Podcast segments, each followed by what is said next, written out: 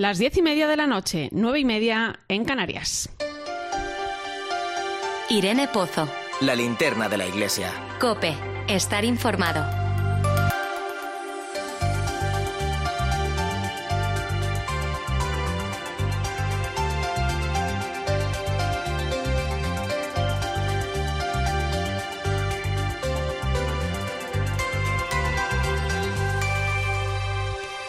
¿Qué tal? ¿Cómo estás? Casi, casi es primero de mayo, fiesta de San José Obrero y un día propicio para reflexionar sobre la realidad del mundo del trabajo y de la situación actual que estamos viviendo.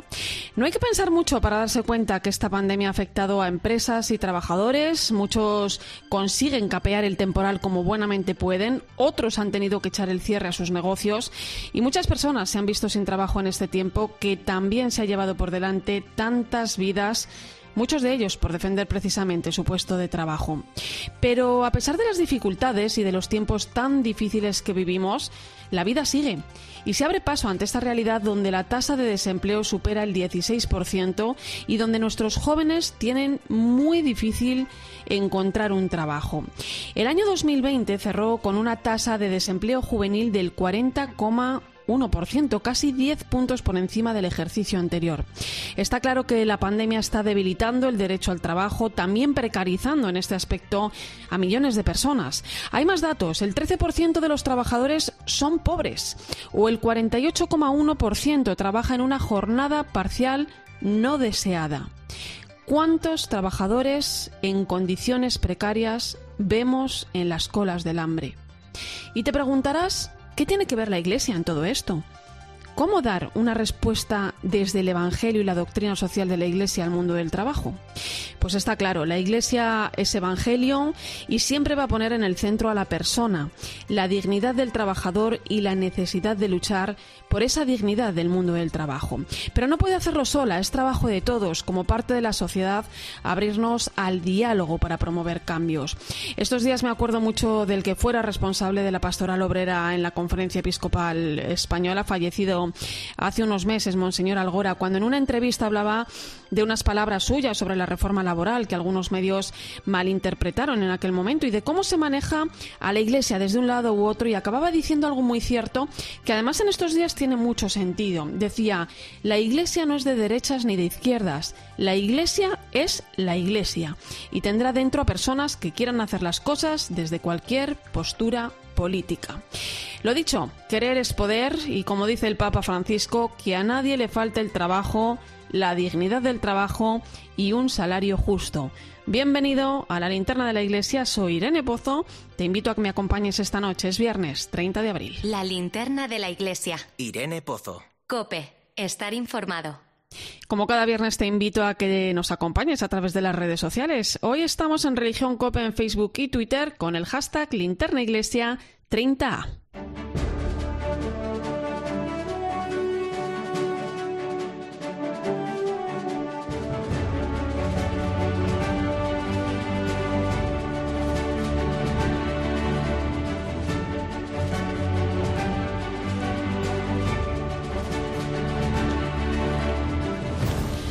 Repasamos a esta hora las principales claves de la actualidad que nos deja la semana. La segunda ola de coronavirus en la India está afectando gravemente al país. Hoy se han superado una vez más el récord de contagios en este país asiático con 380.000 personas infectadas. Manos Unidas informa de que la situación en los hospitales está completamente descontrolada y los enfermos se hacinan en los centros sanitarios a la espera de una cama libre. La principal razón para el incremento de los casos radica en el desconocimiento en las arraigadas creencias religiosas y en las celebraciones, además de la inadecuada respuesta médica para frenar la propagación del virus, tal y como explica el sacerdote conocido como el padre Bala, que estuvo en España casi ocho años en la diócesis de Coria Cáceres y ahora está en la parroquia de San Francisco Javier, en Nagarcarnol, un pueblo de 500 habitantes que tiene 30 infectados y dos fallecidos. Nosotros aquí tenemos un grupo de Cáritas de la parroquia y queremos comprar los aparatos de oxígeno oxígenos. Estamos en ella ahora. UCI, pues nada, la gente por eso no hay sitio para entrar al hospital. Y para hacer un test de COVID, ¿no? Esta mañana he ido a un hospital, madre mía, una, había una cola, muchísima gente. nosotros llevamos siempre con mascarilla doble, pero hay gente como no saben cómo tienen que vivir y eh, no lo utilizan. Noticia de hoy mismo. Los últimos seis católicos secuestrados en Haití el pasado 11 de abril han sido puestos en libertad. Los rehenes, entre los que había cuatro sacerdotes, dos de ellos de nacionalidad francesa, una monja y un laico, se encuentran en buen estado de salud. La noticia llega después de 20 largos días de cautiverio, cuando fueron secuestradas 10 personas, por las que en un primer momento se llegó a solicitar un rescate de un millón de dólares.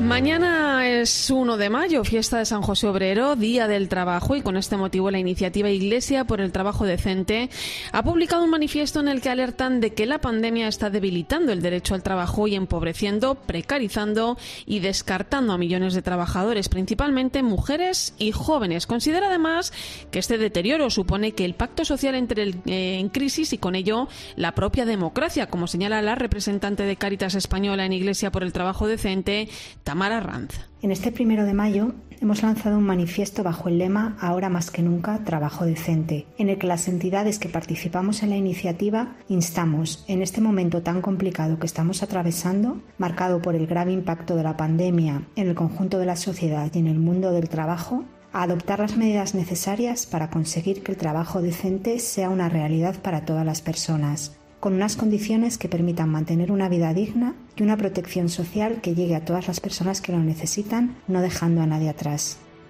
Precisamente Caritas Española ha publicado el informe de Economía Solidaria en el que constata que más de 10.000 personas de las 60.000 que acompañó encontraron trabajo el pasado año. Caritas invirtió para ello 86 millones de euros en acciones de empleo, economía social, comercio justo y finanzas éticas. Natalia Peiro es la secretaria general de Caritas Española. Fomentar las habilidades eh, laborales, transversales y personales de todas estas personas para hacer que tengan mayor nivel de empleabilidad por otro lado, proporcionar acciones formativas cada día más adaptadas a las necesidades del tejido productivo.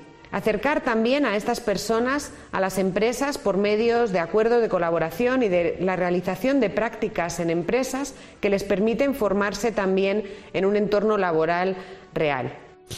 Y el director del Departamento de Pastoral de la Carretera de la Conferencia Episcopal, José Aumente, ha recibido el premio Ponle freno a la trayectoria en seguridad vial. El sacerdote palentino lleva 20 años pilotando este departamento de la Conferencia Episcopal. En declaraciones a 13 reconocía la alegría que le supone recibir este galardón. Lo he recibido con sumo placer porque no soy yo, José Aumente, sino que es un poco toda la pastoral de la carretera de la Conferencia Episcopal porque como dice el Papa Francisco, yo creo que la Iglesia tiene que estar en la calle y no hay cosa más en salida que justo estas gentes que trabajan día tras día en la carretera al pie del cañón. Y la Comisión Episcopal para la Educación y la Cultura ha publicado esta semana los datos sobre la asignatura de religión. Casi tres millones y medio de alumnos se han matriculado en la enseñanza religiosa, lo que supone que más del 60% de los alumnos escolarizados eligen libremente cursar la asignatura.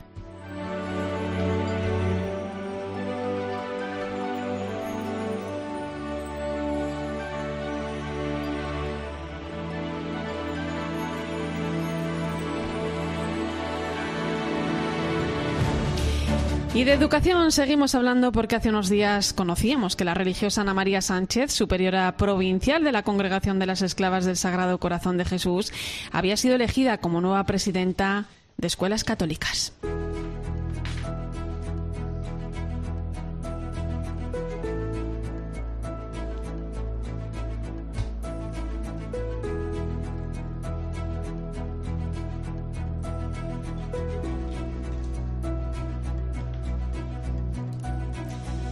La presidencia de escuelas católicas quedó vacante en 2020 tras la marcha del salesiano Juan Carlos Pérez Godoy a Roma, cargo que, como decimos, ocupa desde esta semana la religiosa Ana María Sánchez, a la que tengo el placer de saludar en este momento. Buenas noches, Ana María.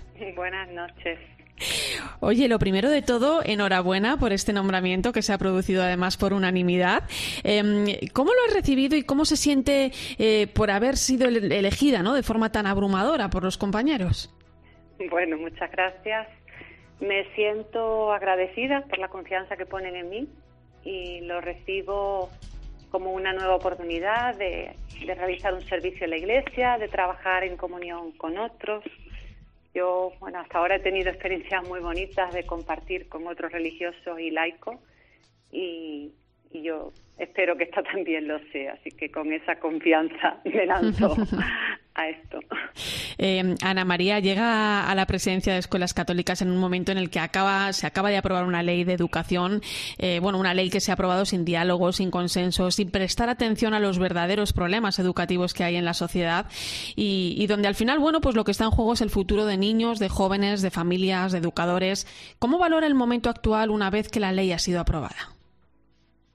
Bueno, pues sin duda es un momento complejo, de cierta incertidumbre. La ley ha sido aprobada, pero todavía queda por desarrollarla, ¿no? Hay que hacer muchas normas. De momento nosotros queremos seguir colaborando en, la puesta en marcha, en, bueno, pues cuando haya que, definir más exactamente el contenido del nuevo currículo. Y bueno, como se decía en la declaración final de, de la Asamblea que tuvimos la semana pasada, vamos a seguir defendiendo por todas las vías legales y ante todas las instancias los derechos que refleja el artículo 27 de nuestra Constitución y exigiendo un pacto educativo que aleje a la educación de esta permanente confrontación política. Eso tiene que ser nuestro horizonte. Eh, los centros de educación especial, la concertada eh, o la asignatura también de religión de la que hablábamos hace unos momentos son una parte muy afectada en esta nueva ley. Eh, yo le pregunto, ¿está todo perdido? Bueno, yo nunca diría eso. me parece que nunca podemos decir que todo está perdido. El Papa Francisco dice que educar es un acto de esperanza.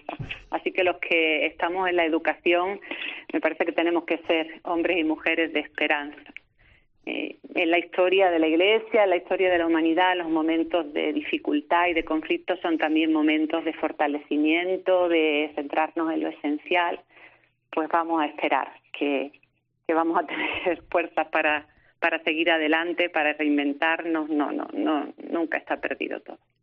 Eh, Ana María, ¿qué retos tiene a corto y a medio plazo la enseñanza concertada ahora, bueno, pues que la nueva ley de educación va a empezar a implantarse de cara al próximo curso? De hecho, ya hay autonomías como La Rioja, Valencia, Aragón, en las que las plazas para la educación concertada se han reducido, ¿no? Han quedado, eh, bueno, pues como subsidiarias de la, de la escuela pública.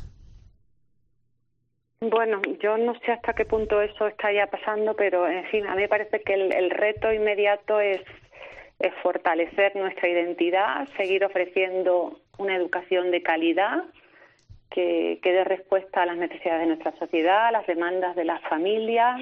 La escuela concertada tendrá futuro en la medida en que eh, responda a, demandas de nuestra sociedad y hoy por hoy yo creo que, las tenemos.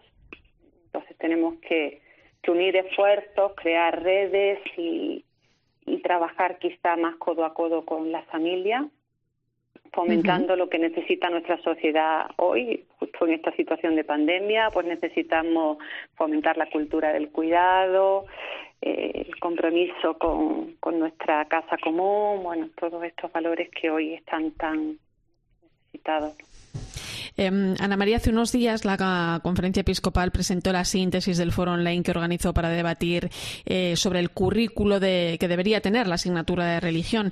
¿Qué importancia tiene la asignatura de religión en la escuela y por dónde pasa el papel de la escuela católica en el momento actual?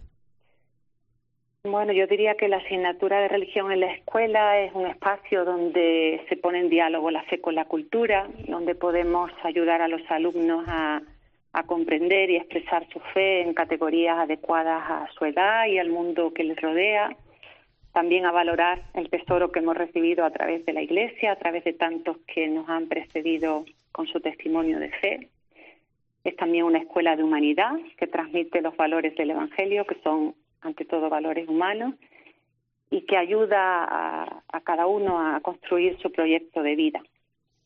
Me parece que hoy, como siempre, la escuela católica tiene que ser fiel a su vocación evangelizadora, tiene que aunar innovación educativa y pedagógica con compromiso pastoral, formar personas que sean capaces de, de vivirse como hermanos, de cuidar el mundo y ser un instrumento en la transformación del mundo según el proyecto de Dios.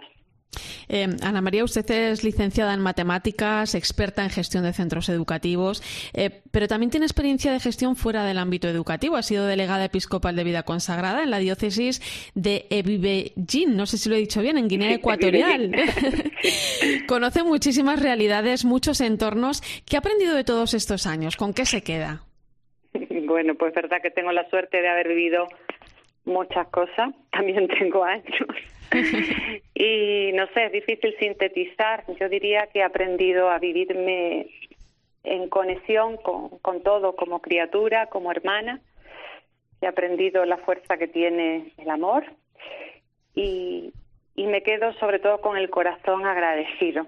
De verdad que me vivo muy agradecida por todo y también me quedo con la fe en el Dios que se encarna, que, que quiere y sigue queriendo compartir nuestra humanidad que nos sale al encuentro cada día en cada persona y en cada realidad.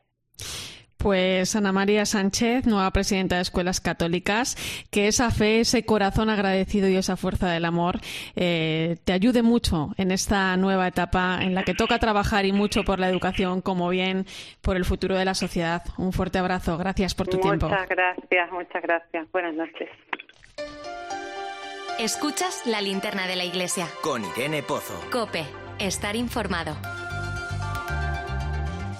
Y ponemos el foco ahora en la información más destacada de estos días en nuestras diócesis.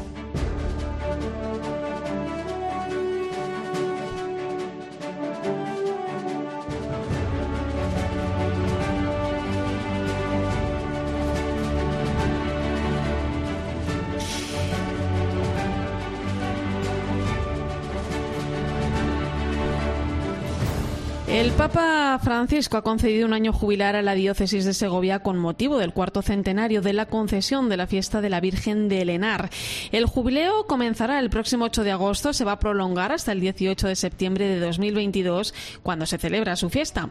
El obispo de Segovia, Monseñor César Franco, reconocía en la presentación de este año jubilar la necesidad de que la imagen de la Virgen peregrine por toda la diócesis. Pero se quiere que la imagen de la Virgen de Elenar vaya a diversos lugares para que la gente sienta la cercanía de la Madre y que María no se queda cerrada en su convento, en su iglesia, en su catedral, donde esté, sino que es peregrina de la fe.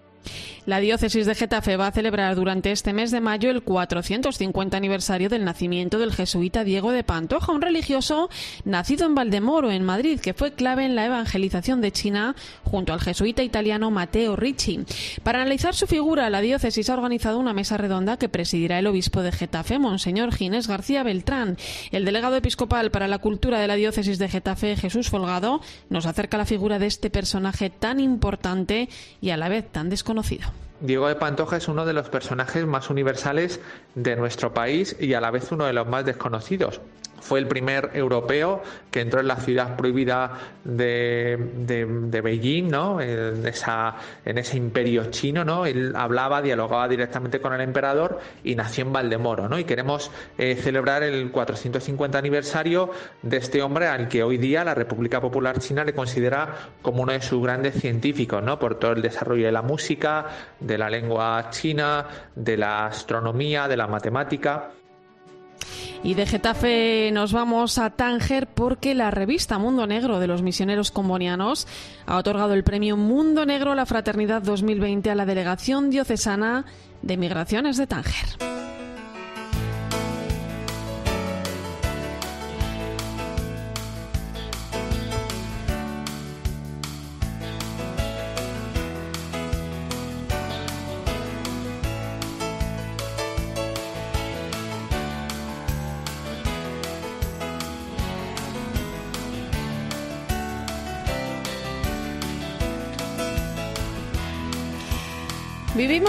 Vivimos tiempos difíciles, muchas veces nos olvidamos de que hay personas que viven tiempos todavía peores, pero gracias a Dios hay personas que lo tienen muy presente y están junto a los que más lo necesitan. Mundo Negro ha querido premiar la labor que realiza esta delegación en el norte de África, que se dedica exclusivamente a atender a personas migrantes. La actual responsable de la delegación diocesana de migraciones de Tánger es la religiosa Inmaculada Gala. Buenas noches, Inma, enhorabuena. Hola, buenas noches, gracias. Oye, ¿cómo sienta este premio después de tantos años de darse a los demás, Inma? Bueno, pues nos llega con muchos retos y desafíos porque es un premio a nivel, un reconocimiento a nivel de la fraternidad y bueno, pues la fraternidad es un estilo de vida, no son acciones puntuales, entonces desde ahí llega pues como reto y desafío, ¿no? Eh, Tú eres eh, religiosa, estás ahora en Tánger. Eh, cuéntame, Inma, cómo es tu día a día en esta labor que realiza la delegación. No sé si este último año con la pandemia han cambiado mucho las cosas. Bueno, pues sí que han cambiado, ¿no? Porque bueno, pues ha habido que adaptar toda la intervención, pues a, las normas y a la realidad que se está viviendo de, la pandemia, ¿no? Eh, la delegación de migraciones está ubicada, pues, eh, en la diócesis de Tánger, el norte de, de Marruecos. Tenemos dos zonas territoriales. En la zona oriental atendemos eh, más Nador y en la zona occidental Tanger, Tetuán. Y bueno, pues el día a día es un equipo de trabajo que, estamos unas 54 personas de, eh, bueno, pues muy diversas nacionalidades en la atención directa a inmigrantes las necesidades que, que ellos tienen, pues acentuando, eh, bueno, pues los cuatro verbos que tanto ha hablado el Papa Francisco, ¿no? De acoger, proteger, promover e integrar, ¿no? Inma, eh, y personalmente para ti, ¿qué significa estar en primera línea de toda esta labor? Bueno, quizás están en primera línea y otra gente, ¿no? Haces mucho. Pero bueno, hacemos, sí, lo que podemos. Pero bueno, mm, por un lado, bueno, pues estamos para ayudar, servir en, lo que podemos a, los inmigrantes, eh, lo que es la coordinación del equipo a la hora de la intervención, pero quizás lo que más supone son, eh, bueno, pues eh, lo que aprendes de, esta gente, ¿no? De, eh, de, los propios inmigrantes y del propio equipo de, intervención, ¿no? Esos, bueno, pues el reconocer cómo los corazones se van abriendo como en círculos, ¿no? Que son capaces de salir de ellos mismos y acoger al otro que, que es diferente, ¿no? Eh, yo te quería preguntar, Inma, a ver si me podías contar, eh, bueno, alguna anécdota bonita de todo este tiempo. Yo sé, yo sé muy bien que hay muchas, es difícil quedarse con una, pero algún momento con una persona, una palabra, una enseñanza que quieras compartir con nuestros oyentes. Bueno, pues eh, hay muchos muchos casos, ¿no? De, quizás eh, los que más me sorprenden, más me llegan y, así es cuando pues la gente ha recibido algún tipo de ayuda o se ha visto apoyado y ayudado en parte de lo que están viviendo y después deciden ser voluntarios de la DDN o ser voluntarios de otras entidades y ayudar a otros, ¿no? Como esos círculos de solidaridad que se van eh, que se van dando, ¿no? Eh, eso es como una línea que, que sorprende y bueno, después las gracias que, que, a veces te da eh, la gente por, por cosas que, eh, que ni nos hemos dado cuenta, ¿no? Que la hemos ido haciendo, ¿no? Pues, Eso pues, llena un montón. Inmaculada Gala, con ese mensaje de agradecimiento, eh, te volvemos a dar la enhorabuena eh, por ese premio Mundo Negro a la Fraternidad 2020 que es muy merecido. Un fuerte abrazo. Muchas gracias a todos, ¿vale? Y son las 10 y 54 minutos de la noche, 9 y 54 en Canarias. Es tiempo de hacer memoria.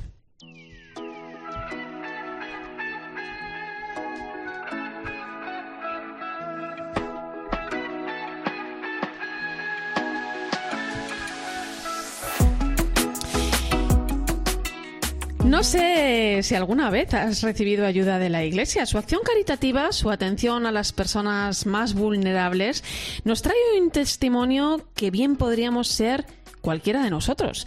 Nos vamos a ir hasta Valencia, al centro social de la parroquia San José María Escribá. En este centro social muchas personas han podido acudir para recibir alimentos y ayudas de diferentes tipos. Aurora Cano es su responsable y explica que muchos incluso han podido encontrar trabajo. Intentamos ayudar eh, a las personas en su búsqueda de, empleo a través de nuestros diversos cursos de acogida para personas migrantes, de cocina, de cuidado de personas mayores, preparándolas eh, en la búsqueda de empleo. Olimari tiene 35 años, es de Venezuela y conoció el centro de la parroquia a través de una amiga. Allí se entera de que ayudan a encontrar trabajo y que forman a personas que lo necesitan. Vine con mi familia, mi hijo, mi esposo, mi hijo.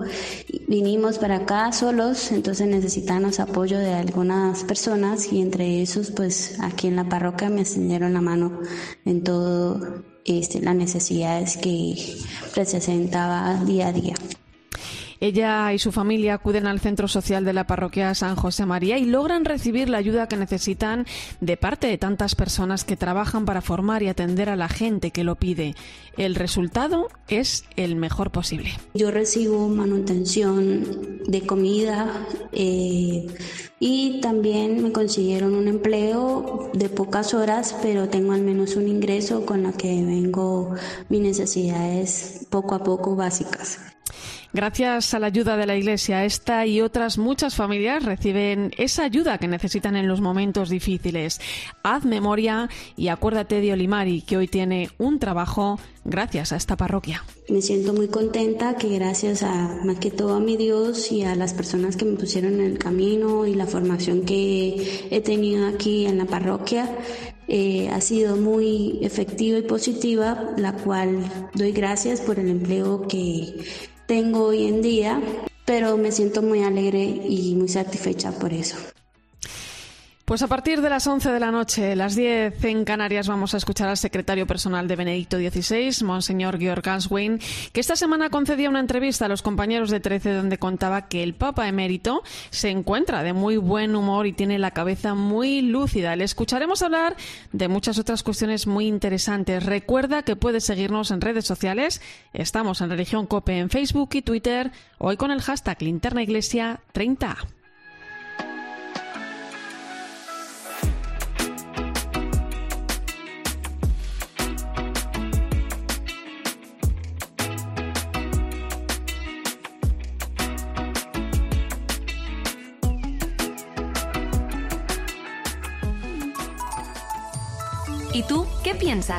Escribe a Irene Pozo en Twitter en arroba religión-cope y en nuestro muro de Facebook Religión Cope. Tenemos que seguir llevando mascarilla, pero en Herrera en Cope continuamos empeñados en que no te olvides de sonreír. ¿Qué tal, John? Hola, Carlos, buenos días. ¿Usted también tiene miedo al médico? ¿Al médico? ¿Al veterinario también? que yo voy con mi perrilla al veterinario y yo no puedo entrar en la consulta, que yo te la tengo que dejar, que yo me mareo en un veterinario. pero de marearme, de caerme, del veterinario no me guantacito en la cara, yo, está chiquillo, en el veterinario te la lunes a jueves a las 10 de la mañana, la diversión está garantizada con Carlos Herrera y la hora de los fósforos en Herrera en Cope. Escuchas la linterna de la iglesia. Y recuerda, la mejor experiencia y el mejor sonido solo los encuentras en cope.es y en la aplicación móvil. Descárgatela. Tú, sí. ¿Te acuerdas de Balduero? Bodega muy top, respeto al medio ambiente, gasto de energía cero, vinos mega premiados. Pues tiene algo para ti. Balduero en dos maderas. Las barricas en las que se crió se han transformado en obras de arte Pídelo en baldueroencasa.com o en el 600 600 040. Bébete el arte de Balduero. Madrugaba cada domingo para no faltar a tus partidos. Y por ti se hace maratones de tu serie favorita. Tu madre te ha dado tanto y el 2 de mayo tienes una oportunidad para demostrarle que se lo merece todo. Como una bicicleta Retro Bipro por 279 euros. Encuentra su regalo en el corte inglés en tienda web y app. Felicidades, mamá.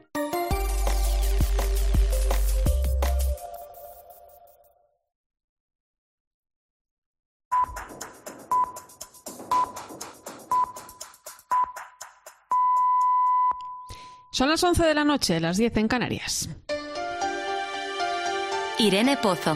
La linterna de la iglesia. Cope. Estar informado.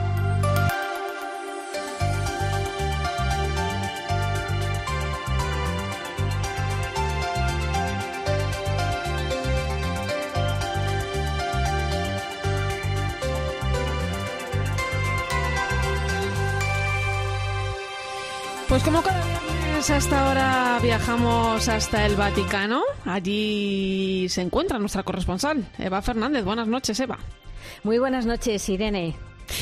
Oye, Eva, nuevas leyes aprobadas en el Vaticano referentes a la transparencia y también a la aplicación de la justicia. Cuéntanos. Sí, la verdad, Irene, es que hemos tenido dos bombazos de calado en esta, en esta semana, ¿no? El Papa Igual que ya quiso Benedicto XVI, se ha empeñado en que exista la mayor transparencia dentro de la Santa Sede y que, por supuesto, no haya la menor sombra de corrupción y, sobre todo, que nadie sospeche de quienes trabajan en la Santa Sede en puestos directivos o se encarguen de tareas de administración en las que haya dinero de por medio. ¿no? Por este motivo, ha publicado una nueva normativa en forma de motu propio, que esto que suena así en latín muy rimbombante, pues significa que el Papa lo declara como máxima autoridad de la Iglesia, ¿no? en el que exige una limpieza total de antecedentes. O sea, es decir, que todos los que ocupan cargos en la Santa Sede deben declarar en el momento del contrato y después cada dos años que no están sujetos a procesos penales pendientes, a investigaciones por corrupción, por fraude, por terrorismo, por lavado de dinero, por explotación de menores, por evasión fiscal en otros países, ¿no? Y tampoco pueden tener inversiones en países con alto riesgo de blanqueo de capitales ni en paraísos fiscales y tienen la obligación también de declarar que todas sus propiedades o ingresos provienen de actividades lícitas y que no tienen intereses en empresas eh, que lleven a cabo actividades contrarias a la doctrina social de la Iglesia. Esto, escuchado así, Irene, la verdad es que da la impresión de que antes no había controles, ¿no? Y no, y por supuesto que los hay, ¿no? Pero de lo que se trata es de que no exista la menor sombra de duda en las actividades financieras de la Santa Sede. Y de hecho, las palabras con las que el Papa inicia el documento son muy significativas, porque él dice, la fidelidad en las cosas de poca importancia está relacionada, según aparece en la escritura, con la fidelidad en las cosas importantes, ¿no? O sea, que de eso se trata, de transparencia total en la Santa Sede. Y fíjate como detalle, que eso es lo que más ha salido publicado en los medios, ¿no? Y lo que más llama la atención es que eh, la norma mm, afecta también a todos los empleados en un punto concreto, porque el Papa ha establecido que nadie puede aceptar regalos por valor superior a los 40 euros, ¿no? O sea que es, algo muy concreto. Y luego, Irene, lo que decías también, lo que eh, hemos eh, sabido hoy, ¿no? Este nuevo, otro nuevo motu propio por el que el Papa ha ordenado al Tribunal Vaticano eh, juzgar a los cardenales y a los obispos igual que a los laicos. O sea, que lo que se suprime es que se les dé un trato especial, eh, que ya se había establecido una igualdad entre fieles en el Concilio Vaticano II. O sea, como ya sabemos que a veces esto nuestros oyentes lo desconocen, el Estado del Vaticano cuenta con un tribunal, ¿no? Que juzga la gran mayoría de los delitos cometidos eh, en el Vaticano, pues sean, sean filtraciones de documentos, malversaciones de fondos, abuso de menores. Entonces, em, digamos que, que a partir de ahora todos están